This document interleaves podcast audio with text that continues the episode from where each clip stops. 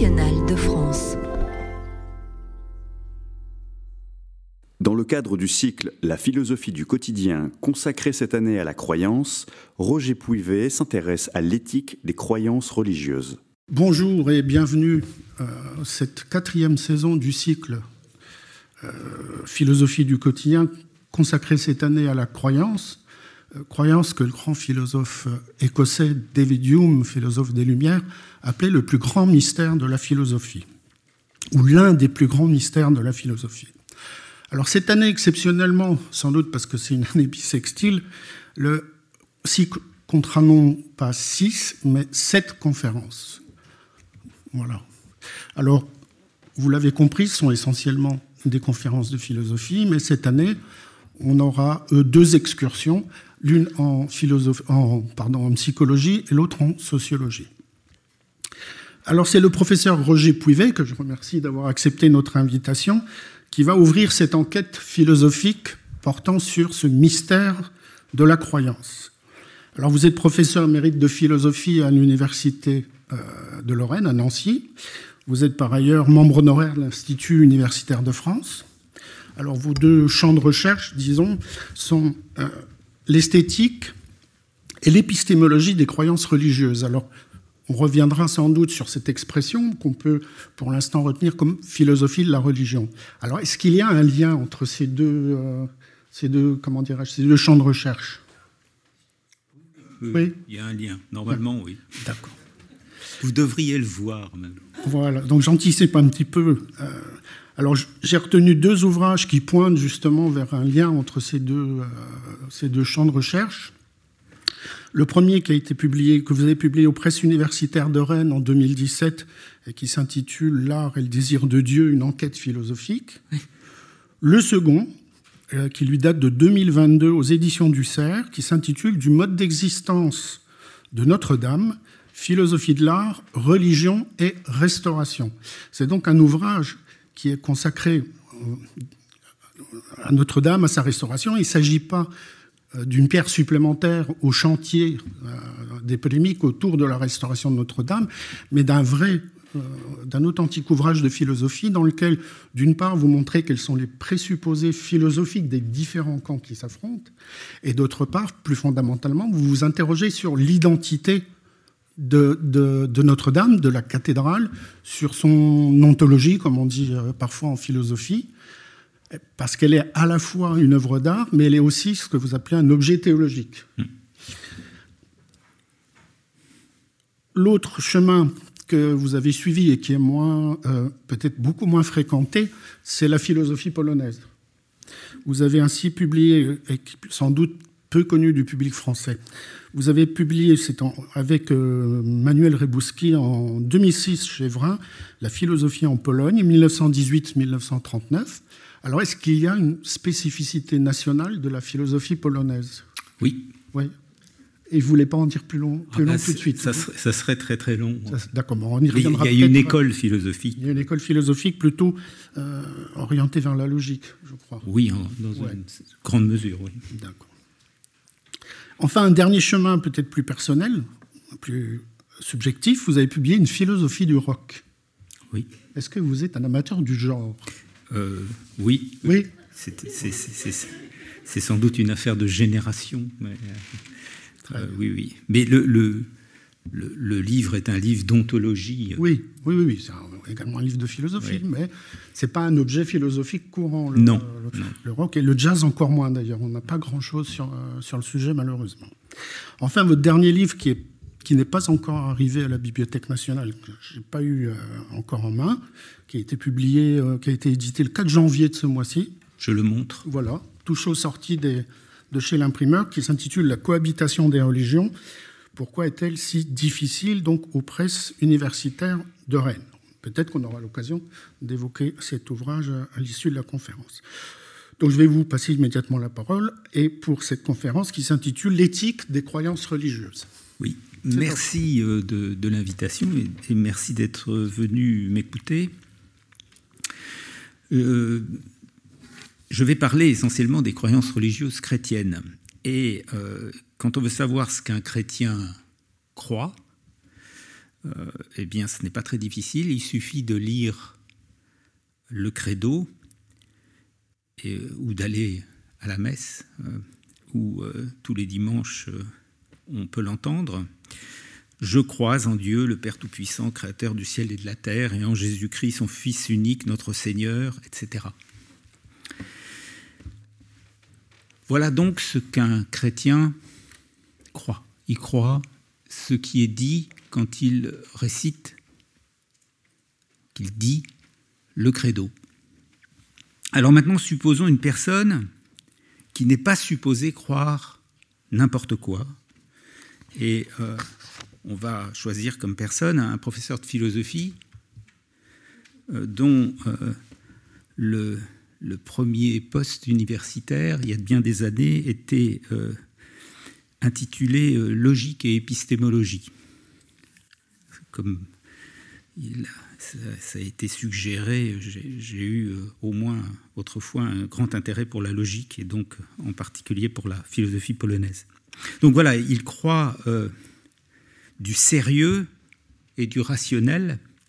Or, supposons que ce, professeur soit chrétien, ce qui revient à croire que Dieu a un fils qui est né d'une vierge, Jésus, qui est mort, qui est descendu aux enfers, qui est ressuscité et qui se trouve maintenant au ciel, d'où il viendra juger les vivants et les morts.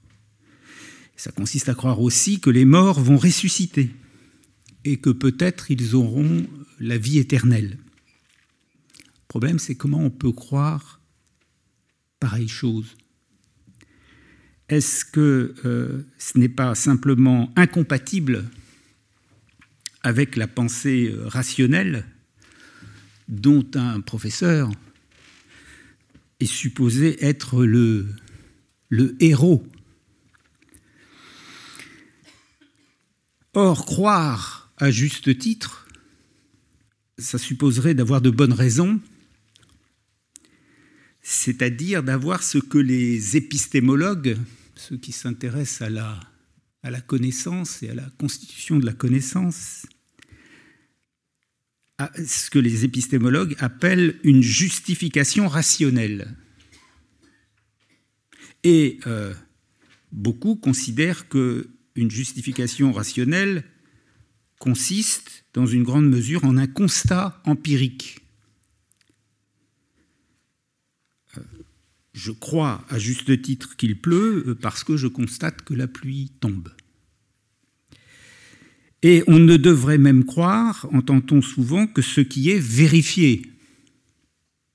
Et c'est pourquoi, euh, là aussi, souvent, la connaissance scientifique est présentée comme un modèle de rationalité, parce qu'elle est fondée, dit-on, sur des faits dûment constatés. Et on parle de science expérimentale pour montrer ce lien avec le constat empirique. Alors, souvent on considère qu'il y a une autre sorte de justification que celle par l'expérience. Euh, il y aurait une justification euh, purement logique. On part de prémices vraies, et puis en respectant des règles logiques ou démonstratives, on parvient à une conclusion vraie. On se dit, dans les sciences formelles, en particulier en mathématiques, c'est comme cela. Donc la justification n'est pas empirique, elle est logique. Mais le chrétien semble ne pas avoir de justification empirique, c'est le moins qu'on puisse dire. Comment voulez-vous vérifier empiriquement les, énoncés du credo? Comment voulez-vous vous assurer de la virginité de Marie, Mère de Dieu, ou de la résurrection de Jésus-Christ? Et euh, semble pas non plus, le chrétien ne semble pas avoir non plus de justification, je dirais purement logique. Comment euh, pourrions-nous prendre au sérieux la moindre preuve euh, de l'existence de Dieu? Et donc comment, dès lors, pourrait-il être rationnel d'y croire, et en particulier dès que cette croyance est comparée euh, au, je dirais, au savoir sérieux de la science telle qu'elle s'est développée depuis les Lumières et qui est souvent présentée comme le modèle de toute explication rationnelle. L'idée qu'il y a derrière cela, c'est que des obligations épistémiques, des obligations intellectuelles, je, dirais épistémique, c'est pas un mot très courant dans la langue française, mais euh, je le dirais pour intellectuel, c'est la même chose. Alors, on dit souvent qu'il y a des obligations épistémiques qui s'imposent à nos croyances. Et à défaut que ces obligations soient respectées, nous n'aurions pas le droit de croire.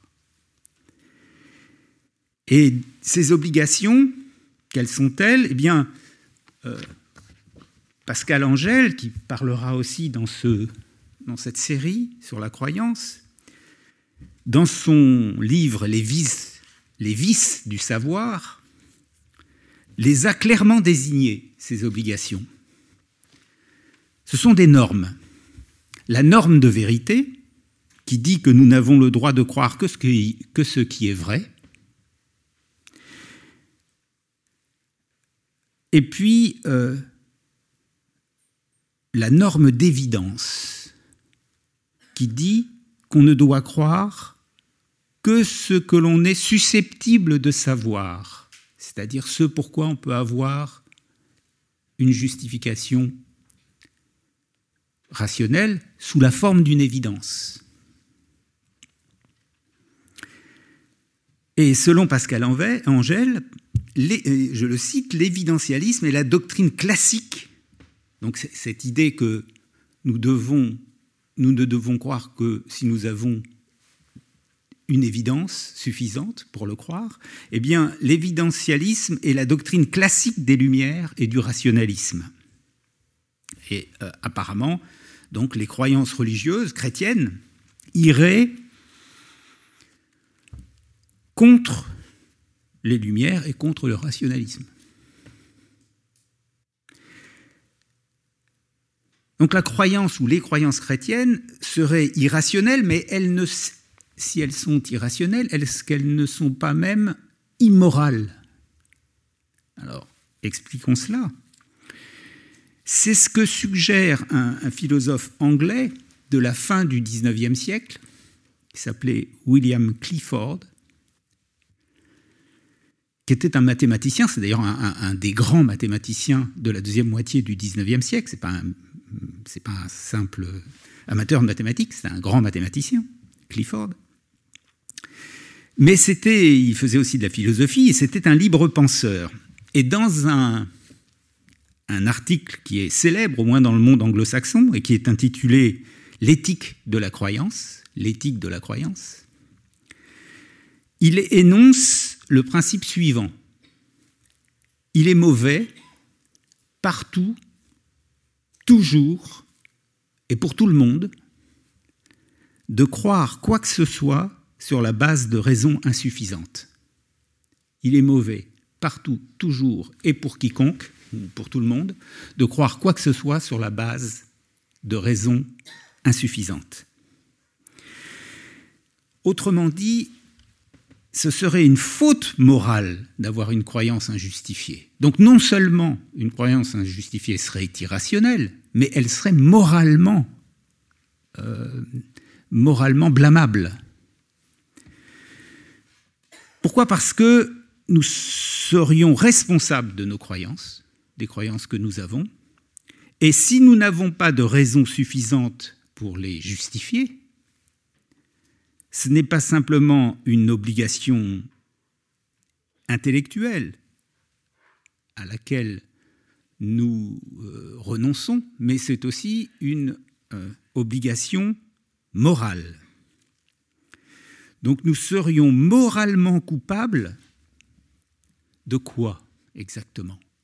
Eh bien, nous serions moralement coupables sans doute euh, des conséquences négatives des décisions prises à partir de croyances injustifiées. Et euh, dans, son, dans cet article célèbre, euh, L'éthique de la croyance de, Clifford, c'est vraiment pas dans le monde français, mais francophone, mais dans le monde anglais, si vous voulez, c'est vraiment un article très très célèbre que, beaucoup d'étudiants qui font de l'épistémologie lisent. Eh bien, il prend comme exemple dans cet article la fiabilité d'un navire. Hein, un armateur, ça se passe dans la deuxième moitié du 19e siècle. Donc euh, voilà, il y a beaucoup de gens qui partent d'Angleterre euh, pour euh, les États-Unis. Et il dit voilà, un armateur arme un bateau qui s'en va vers les États-Unis, et puis la fiabilité du navire, il n'en a pas trop d'idées, ou il ne la vérifie pas, ou espère simplement que le navire est fiable il croit qu'il est fiable, mais euh, il n'a pas de raison suffisante pour le croire. Le navire coule, tous les passagers meurent, les membres d'équipage aussi, tout le monde se noie. Eh bien, euh, sa croyance, qui n'était pas fondée sur des raisons suffisantes, semble bien être euh, à l'origine du drame euh, et donc, il est moralement coupable, cet armateur, et pas simplement intellectuellement coupable. Sa croyance était injustifiée, et dès lors, euh, il est euh, responsable des conséquences déplorables, il est moralement responsable des conséquences déplorables de cette croyance. Mais euh, Clifford ajoute que même si par chance le navire ne faisait pas naufrage, la responsabilité morale de l'armateur n'en serait pas moins engagée par ce seul défaut de raison suffisante de penser que le bateau est fiable. Donc l'absence de conséquences désastreuses ne change rien à l'immoralité de la croyance injustifiée de l'armateur. En fait, cette critique de Clifford s'adresse non pas aux armateurs, mais aux croyants religieux. C'est cela qu'il vise. C'est un libre penseur. Euh, et euh, c'est eux qu'il vise, même s'il euh, parle de cet armateur. Parce que, euh, pour la même raison, il serait moralement ignoble qu'un chrétien, par exemple, élève ses enfants dans la religion. Parce qu'il les encourage à croire ce pourquoi ses propres raisons sont insuffisantes. À avoir des croyances qu'ils ne devraient pas avoir. Il les encourage à avoir des croyances qu'ils ne devraient pas avoir s'il respectait les obligations épistémiques qui sont la règle de vérité et la règle d'évidence. Et euh, il y a tout un courant euh, qu'on appelle euh, de néo-athéisme dans le monde anglo-saxon. Il y en a un qui est un peu plus connu en France, qui s'appelle Richard Dawkins. Ses livres ont été beaucoup traduits. Il y en a un autre qui est assez connu, qui s'appelle Daniel Dennett mais aussi Sam Harris et Christopher Hitkens. Euh, voilà, ils ont, euh, euh, ce sont il y a un courant néo-athée ou néo-athéiste très fort qui, qui dit que l'éducation religieuse des enfants, c'est de la maltraitance à enfants.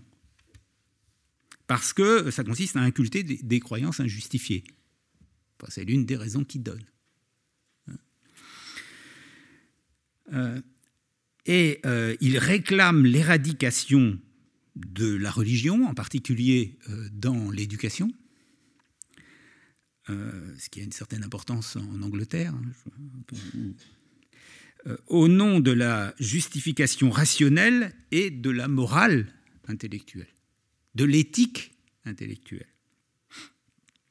Donc l'affaire semble faite, les croyances chrétiennes et euh, on pourrait dire euh, vraisemblablement celles des autres religions aussi, euh, sont irrationnelles et sont immorales.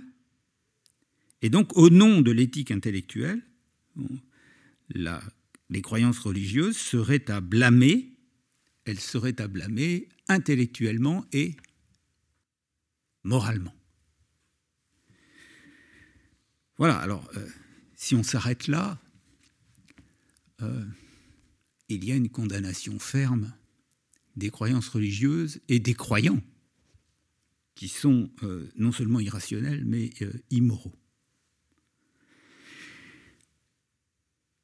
Je voudrais maintenant me demander, mais de quelle éthique intellectuelle s'agit-il quand on condamne comme cela, au nom de la rationalité et de la moralité de la croyance, euh, les euh, croyances religieuses? De quelle éthique intellectuelle il s'agit Eh bien, il s'agit d'une éthique intellectuelle que l'on peut dire, ou que je dirais, déontologique.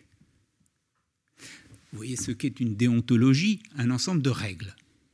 Qui, en général, c'est une déontologie qui, euh, dans un domaine particulier, par exemple pour les médecins ou pour les avocats. Il y a une déontologie, c'est l'ensemble de règles qui régissent une pratique. C'est ça une déontologie.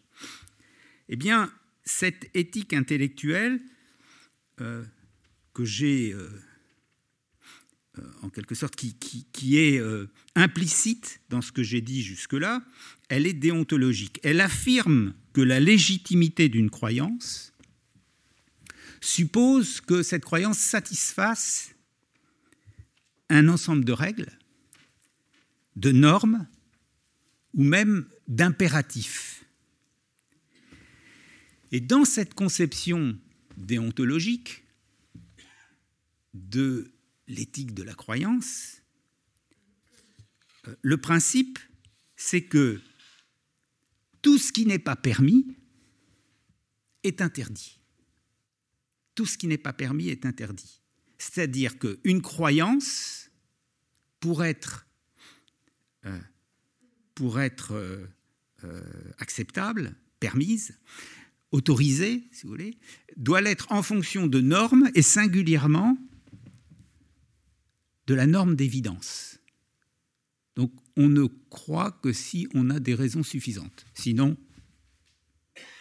c'est interdit de croire.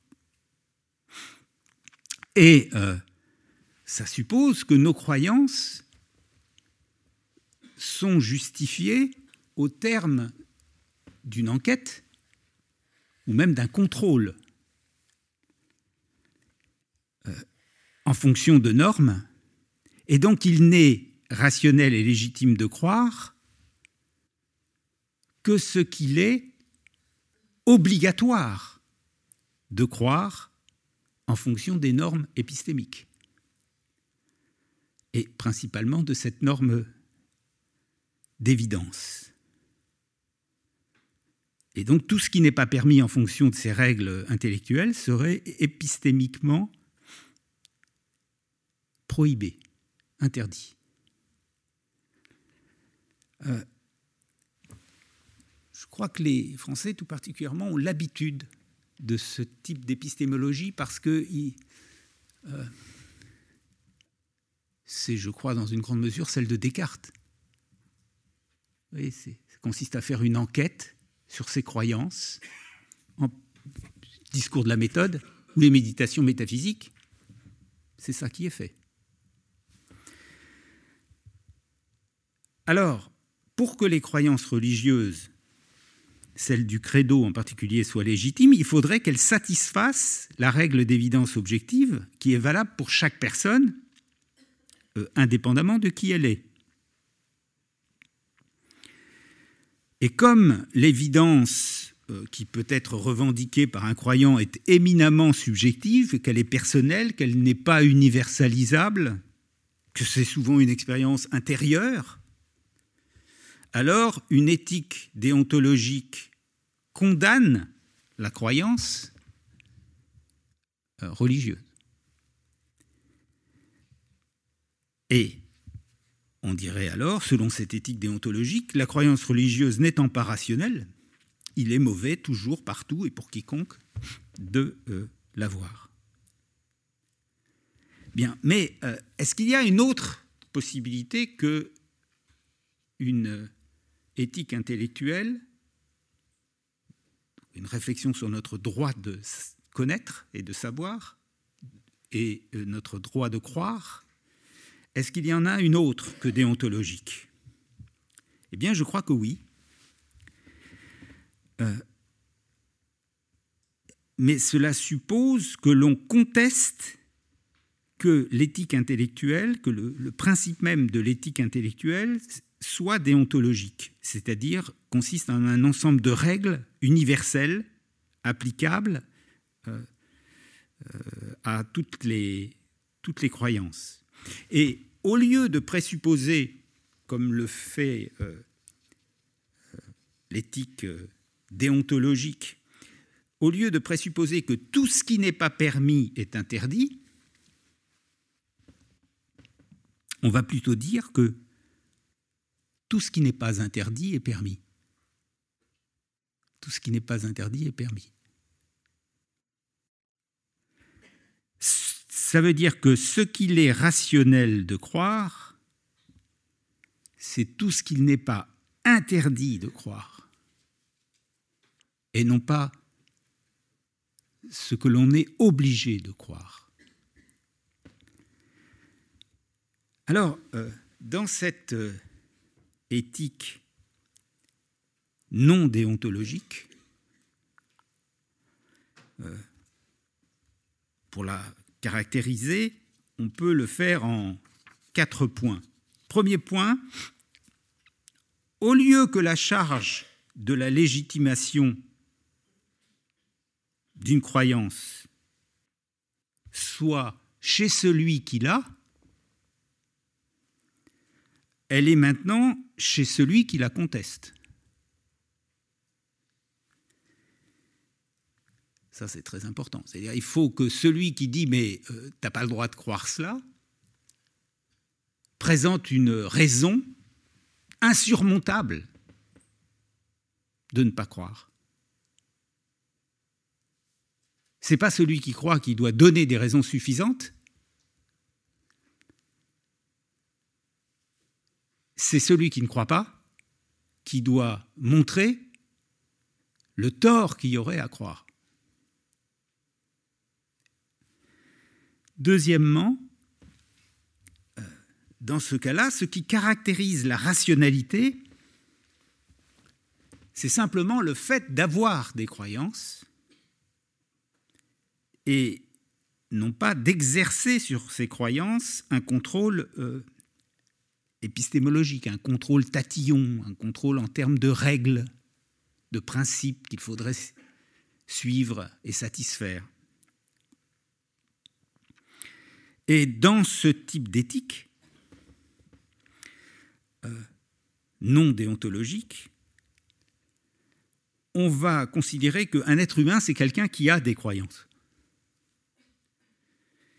Et euh, que c'est sans doute cela qui fait sa et des croyances qui, qui sont euh, qui a des croyances qu'il peut exprimer, hein, qui, prennent une forme linguistique, qui prennent une forme de proposition ou d'énoncé. Hein. Vous pouvez penser que votre chat, votre chien, votre poisson rouge a des croyances, mais je pense que vous ne considérerez pas qu'il les énonce au, sens strict, et que votre chat vous demande euh, est adulé. Euh, et donc la rationalité, c'est exactement cette capacité-là euh, à laquelle euh, cette capacité de, dénoncer les croyances que l'on a. C'est pas celle de les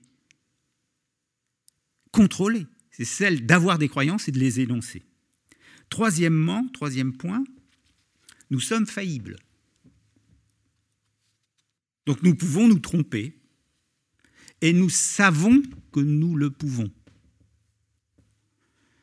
Ce qui signifie que euh, nous savons que nos croyances peuvent nous être reprochées si elles sont fausses. Mais le critère de ce reproche, c'est qu'elle soit fausse ou qu'elle n'ait pas été acquise de la façon dont il est approprié qu'elle le soit, en fonction des croyances dont il s'agit. Par exemple en devinant ou en simplement, en, faisant un simple pari. Quatrièmement, tant que les croyances n'ont pas été réfutées, rien ne nous oblige à y renoncer.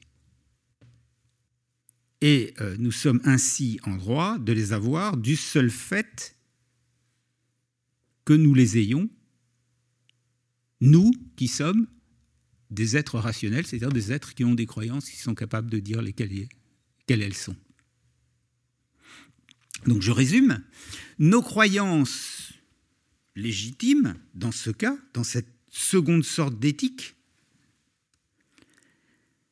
nos croyances légitimes ne résultent pas d'une procédure de contrôle, comme tant de philosophes, au moins depuis Descartes, mais il y en avait d'autres avant déjà, hein, mais au moins depuis Descartes, euh, ont eu tendance à le penser. Donc nos croyances légitimes ne résultent pas d'une procédure de contrôle, elles sont en revanche corrélatives de la sorte d'être que nous sommes, des êtres rationnels. Et ce n'est pas la rationalité de nos croyances dûment contrôlée par une sorte de police épistémologique qui fait notre rationalité, c'est notre rationalité qui fait que nos croyances sont prima facie première euh, vue, si vous voulez, hein, rationnelle, même si nous pourrions renoncer à certaines.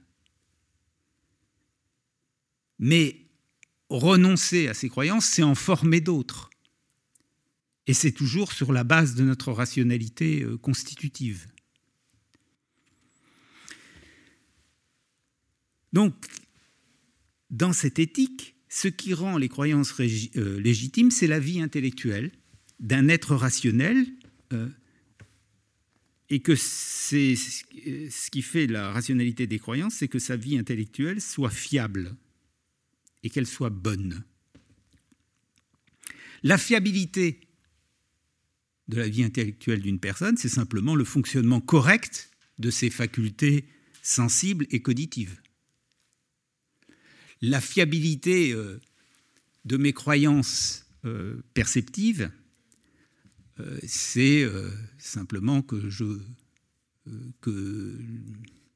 Alors, par exemple, la fiabilité de mes croyances perceptives, sans lunettes, c'est pas terrible. Hein c'est pas, fiable, très peu. Hein. Mais avec les lunettes, ça va bien, suffisamment, disons.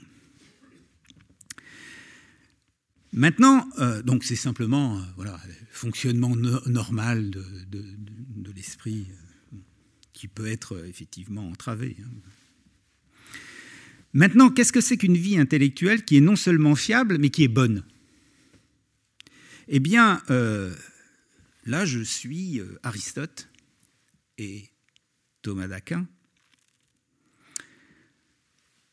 Vous savez que pour Aristote et Thomas euh, d'Aquin, une vie morale bonne, ça suppose l'exercice de ce qu'ils appellent les vertus. Pour ce qui est de la vie morale. Donc des vertus comme la justice, le courage, l'honnêteté, la tempérance et d'autres encore.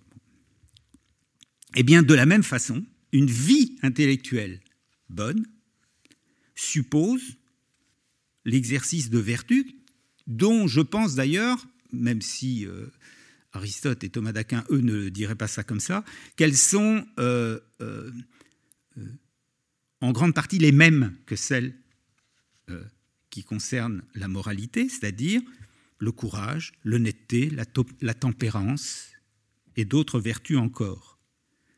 C'est-à-dire, ça suppose une vie intellectuelle qui est dirigée vers euh, les, ce qu'on peut appeler des biens épistémiques, des biens intellectuels, qui sont la connaissance et euh, bien sûr la vérité. Donc ça veut dire que la vie bonne intellectuelle, c'est un aspect d'une bonne vie morale. Et que les deux sont inséparables. Donc les vertus sont des... Qu'est-ce que c'est qu'une vertu? C'est une disposition à agir, mais aussi à penser comme il convient et ce qu'il convient.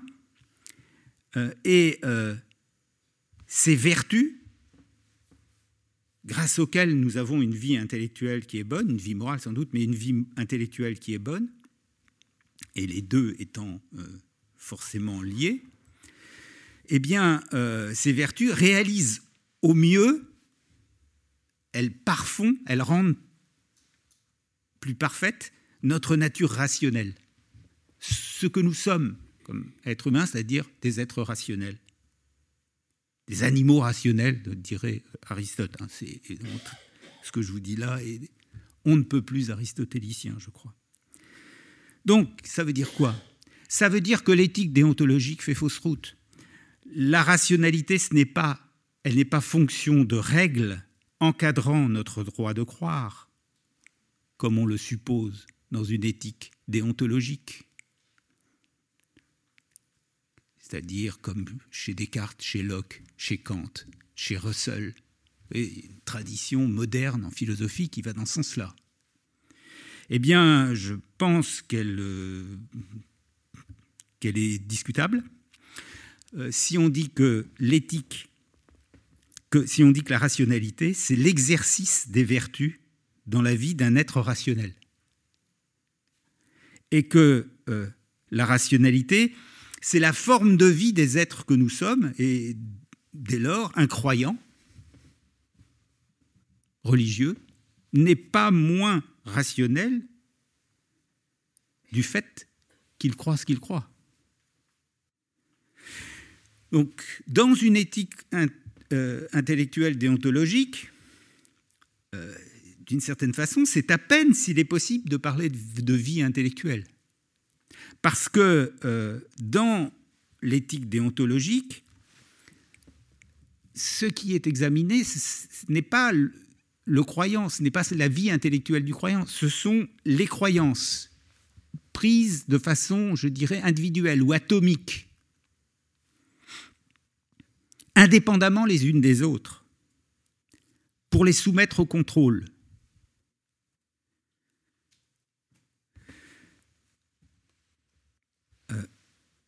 Et c'est pourquoi, d'une certaine façon, ce ne sont les croyances, d'une certaine façon, de personne, hein, puisque l'examen des croyances, vous voyez, c'est ce que dit, euh, vous voyez ça dans dans la formule de Clifford, il est mauvais partout, toujours, et pour quiconque, ou pour tout le monde. Il ne faut pas faire exception des personnes. On ne considère pas les personnes, on considère que la croyance. Donc euh, le contrôle suppose l'indifférence à la personne qui a la croyance, à sa vie intellectuelle, à qui elle est et pourquoi elle a de telles croyances.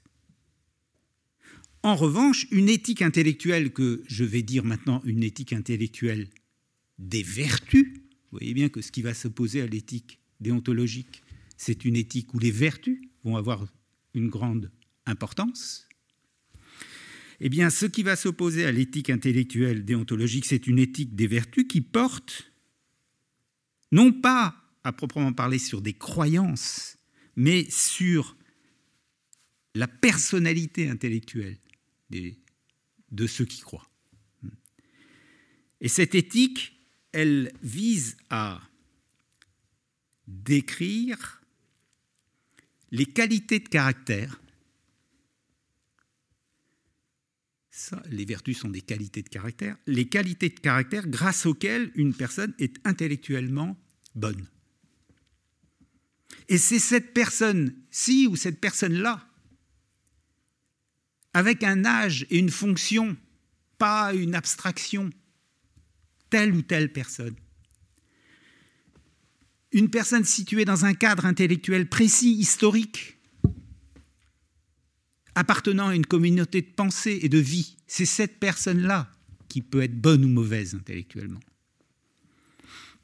Donc dans une éthique intellectuelle des vertus, ou arétique, arrêté c'est le terme grec pour dire vertu, on pourrait parler d'une éthique déontologique d'une part et d'une éthique arétique d'autre part, dans une éthique euh, intellectuelle des vertus, euh, les questions qui sont posées, c'est quelle est la vie intellectuelle bonne? Et quelles sont les vertus dont l'exercice réalise au mieux notre nature rationnelle? Donc ce n'est, ce plus, comme dans l'autre éthique déontologique, qu'est-ce qu'une croyance légitime et quelles sont les normes qui s'imposent à toute croyance? Ce ne sont, sont pas les bonnes questions. Dans une éthique intellectuelle des vertus, euh, il n'y a finalement pas de croyance que l'on puisse louer et d'autres euh, blâmer, euh, parce que la louange et le blâme concernent des personnes plutôt que ce qu'elles croient. Et les personnes ne sont pas jugées moralement ou épistémologiquement au coup par coup, croyance par croyance, mais euh, sur des séquences ou même sur l'étendue d'une vie humaine. Et une étendue d'une vie humaine dans les circonstances qui sont les leurs. Donc la question, c'est maintenant de savoir si un chrétien, comme tel, mène une vie intellectuelle vicieuse et, et donc blâmable. Alors, je vous l'ai dit, dans une éthique intellectuelle déontologique, euh, c'est sans doute la conclusion qui s'impose. Parce qu'on va dire, comme il n'a pas de raison suffisante pour ses croyances, euh, euh, il faut, il faut condamner le croyant, la personne qui croit. Et c'est bien à cela qu'en arrive Clifford dans l'éthique des croyances, et d'une certaine façon aussi à quoi dans, son livre Les vices du savoir, il a un chapitre sur les croyances religieuses, ce à quoi en arrive euh, Pascal Angèle. Alors, il y a des philosophes, depuis euh, toujours, mais euh, aussi parmi les philosophes contemporains, qui sont déontologiques déontologistes, mais qui euh, ont relevé le défi de montrer que les croyances chrétiennes sont justifiées. C'est-à-dire qu'ils ont essayé de montrer que les arguments que j'ai donnés au début, de non-vérifiabilité, euh, d'impossibilité de, démonstration logique de la preuve de l'existence de Dieu, ce genre de choses, euh, peuvent être mises en question. Il n'y en a pas beaucoup en France. Hein. Ce n'est pas, une activité très francophone, en quelque sorte. En revanche, il y en a, euh, il y en a un en Angleterre qui est très célèbre, qui, qui est toujours vivant, même s'il est très âgé, qui s'appelle Richard Swinburne, ou un, Américain qui s'appelle William Craig, qui euh, ont, renouvelé ou, régénéré, comme on dit beaucoup en ce moment, euh, le, ou réarmé le euh, le, euh, les preuves de l'existence euh, de Dieu. Vous voyez bien que ce n'est pas du tout dans ce sens-là que je vais. parce que dans une éthique intellectuelle des vertus, la suspicion épistémologique à l'égard des croyances religieuses n'est simplement pas de mise. Et donc vous n'avez pas besoin de, de, vous justifier, en quelque sorte. Euh, la question devient alors celle de savoir si les croyances religieuses sont acquises contre le meilleur euh, fonctionnement des facultés cognitives euh, et contre nos meilleures dispositions intellectuelles et morales, c'est-à-dire de façon vicieuse. Et je suis tenté de penser que ce serait difficile de montrer que les croyances religieuses et les croyances chrétiennes que j'ai énoncées au début, celles qui sont dans le credo, euh, sont euh, susceptibles d'être rejetées en montrant que euh, ceux qui les ont fonctionnent mal cognitivement, c'est-à-dire sont, sont cinglés, enfin, pour le dire un peu crûment, et surtout qu'ils seraient particulièrement vicieux intellectuellement. Pourquoi? Parce que je crois qu'on peut montrer que les croyances religieuses sont des croyances, et ces croyances-là, les croyances que j'ai énoncées, sont des croyances que j'appellerais sérieuses. Qu'est-ce que c'est qu'une croyance sérieuse? Je parle aussi des croyances sérieuses dans ce dernier livre là, sur la cohabitation des religions. Euh, qu'est-ce que c'est qu'une croyance sérieuse? C'est tout ce qu'il serait. sont des croyances euh, pour lesquelles tout ce qu'il serait possible de dire en leur défaveur est moins crédible qu'elles ne le sont. Alors, je vous donne des exemples de croyances sérieuses non religieuse. Le monde matériel existe. On peut, jouer à se faire peur. Hein, euh, peut-être que le monde euh, extérieur n'existe pas, mais euh, vous voyez bien, c'est ce qui se passe dans la première méditation de Descartes. Mais c'est un jeu, on fait semblant. Personne n'y croit.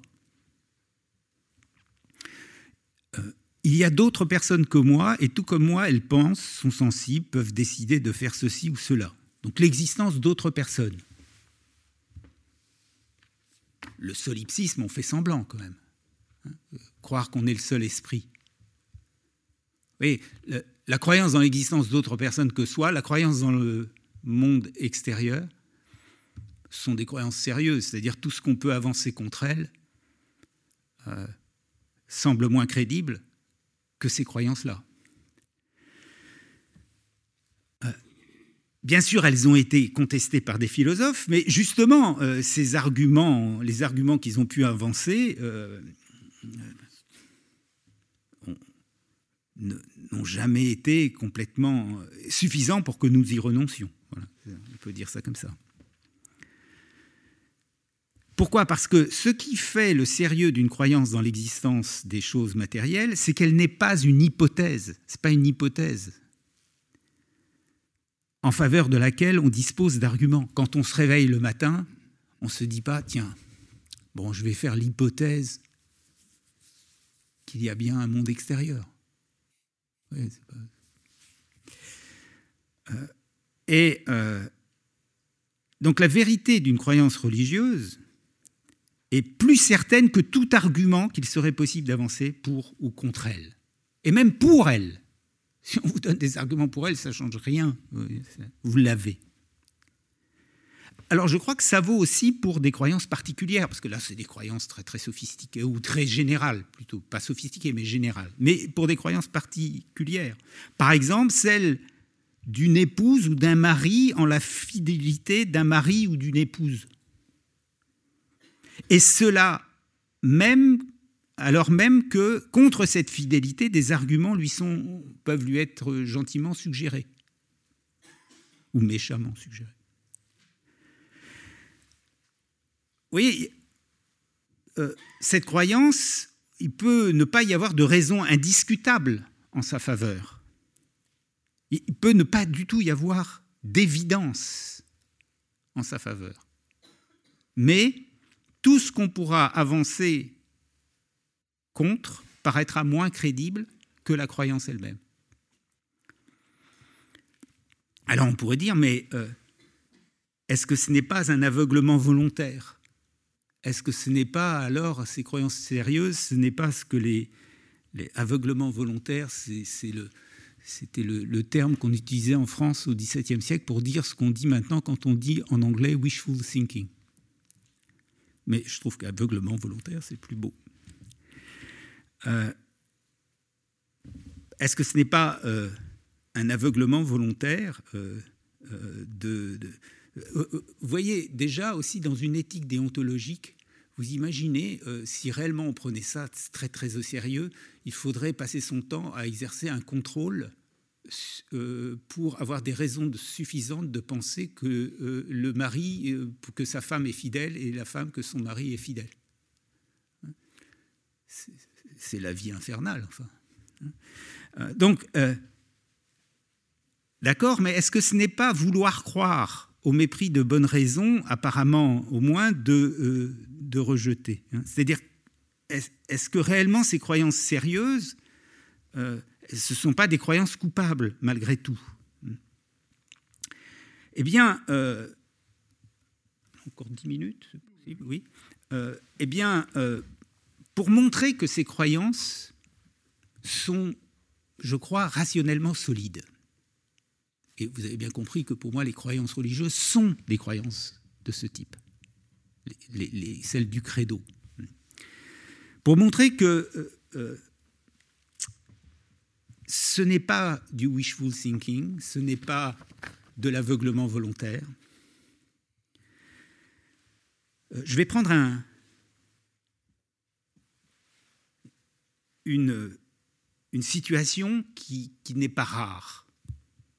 Et peut-être certains d'entre vous se sentiront très concernés par cette situation. C'est celle d'une personne qui s'éloigne de chez elle et qui se pose la question est-ce que j'ai fermé la porte? Je ne sais pas si ça vous arrive. Elle descend les escaliers, elle arrive en bas, et dit Est-ce que j'ai fermé la porte? Elle revient sur ses pas, elle contrôle pour s'apercevoir que oui, elle, elle a bien fermé la porte.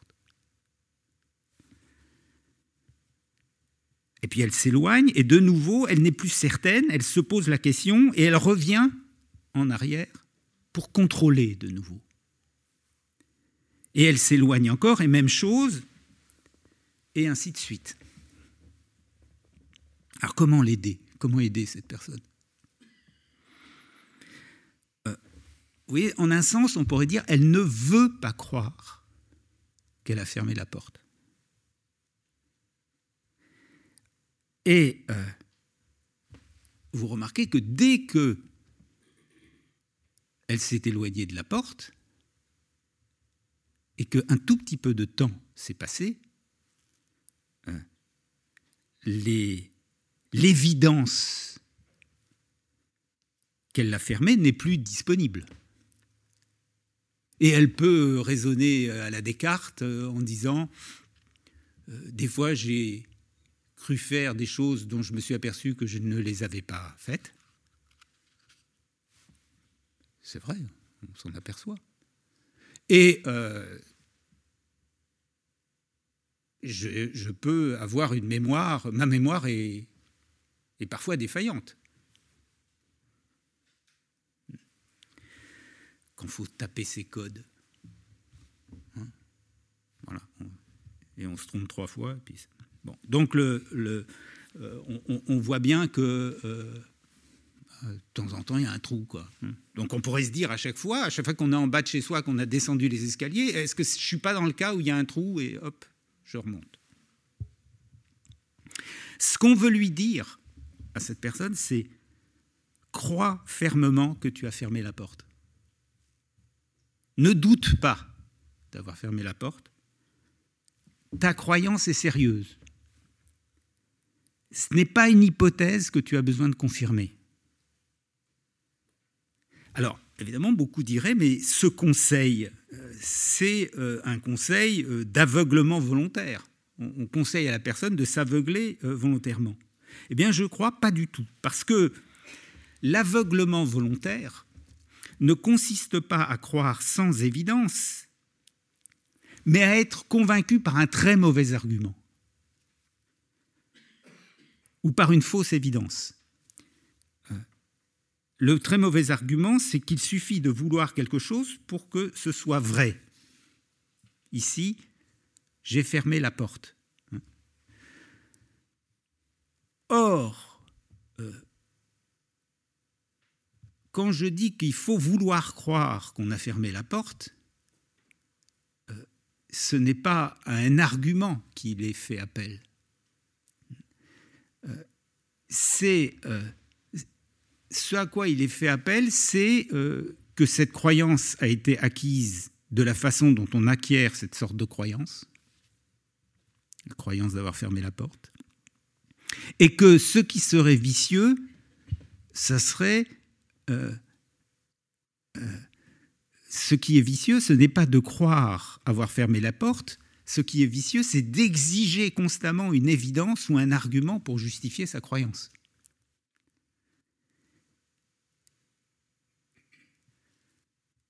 Donc ce n'est pas, je dirais, c'est pas un effort de volonté qui est demandé,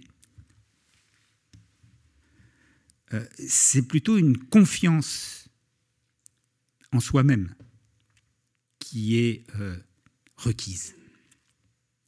Ce n'est pas une règle qui est requise, c'est une confiance en soi-même qui est requise. Évidemment, euh, ça ne veut pas dire qu'une erreur n'est pas possible. L'erreur reste possible. Mais cette possibilité ne change rien à la confiance.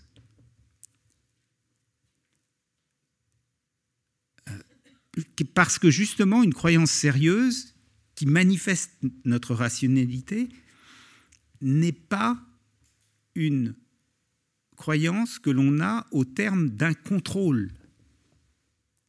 C'est pas parce qu'on a contrôlé qu'on a cette croyance.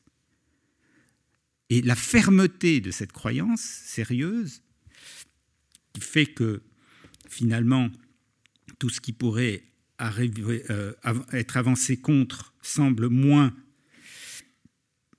euh, ou est moins, pas semble, est moins euh, crédible que cette croyance elle-même, eh bien, la fermeté de cette croyance tient à la volonté de croire mais cette volonté de croire prise dans une vie intellectuelle qui est vertueuse. Donc je,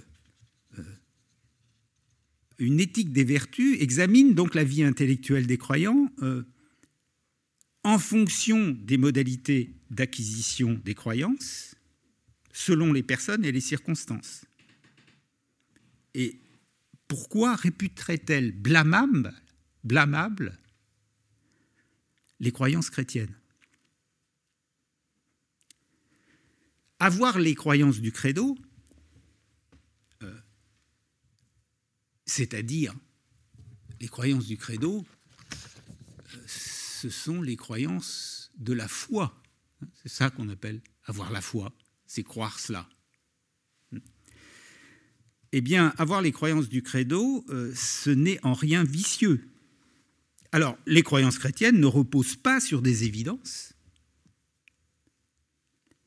Et euh, si ce que je dis est correct, elles ne requièrent pas de raison. Et euh, toute la question, c'est de savoir s'il est vicieux ou non d'avoir ces croyances. Et la réponse, je crois, est non. Si on se place dans une éthique des vertus.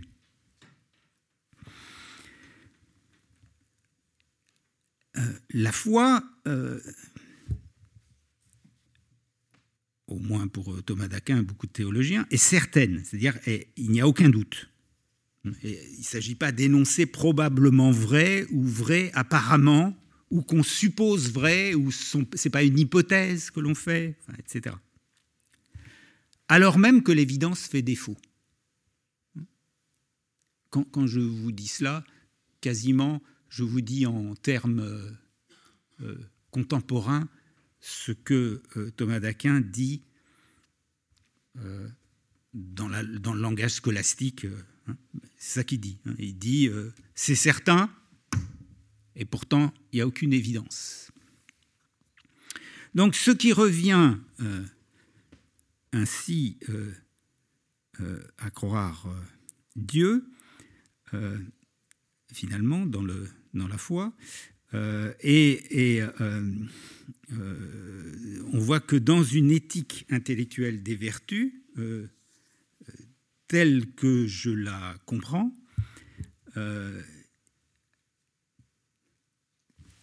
il n'y a pas de déficit éthique des croyances religieuses et donc les croyances religieuses ne sont pas condamnées du point de vue euh, de, euh, de l'éthique.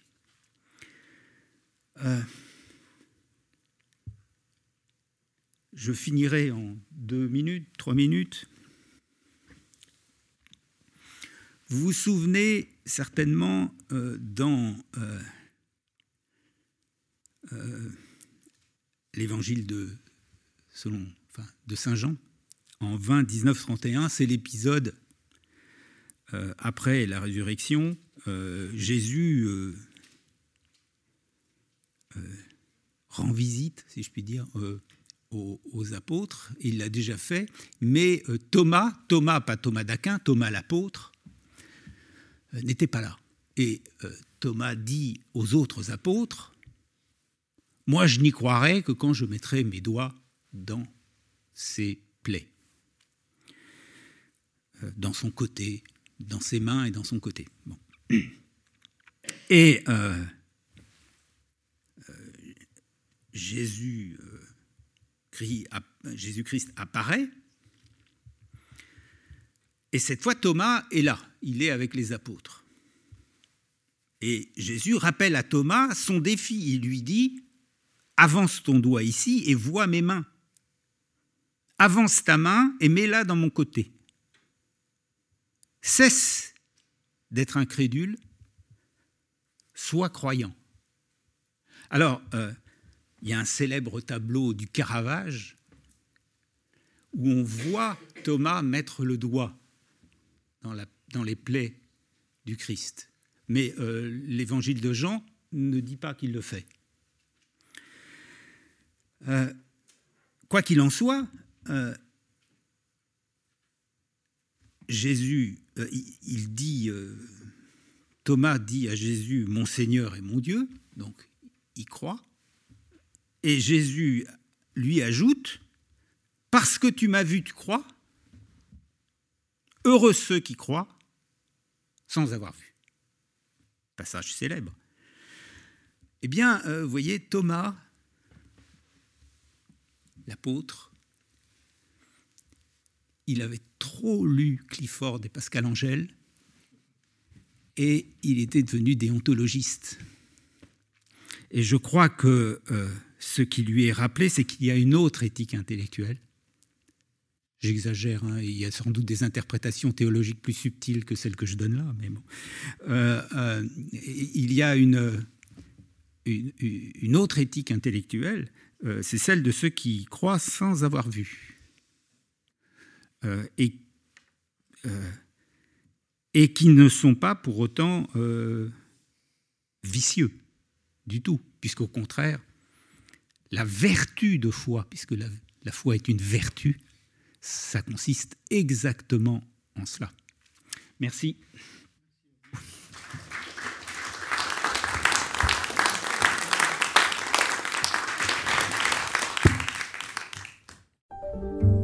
Vous venez d'écouter un podcast de la Bibliothèque nationale de France.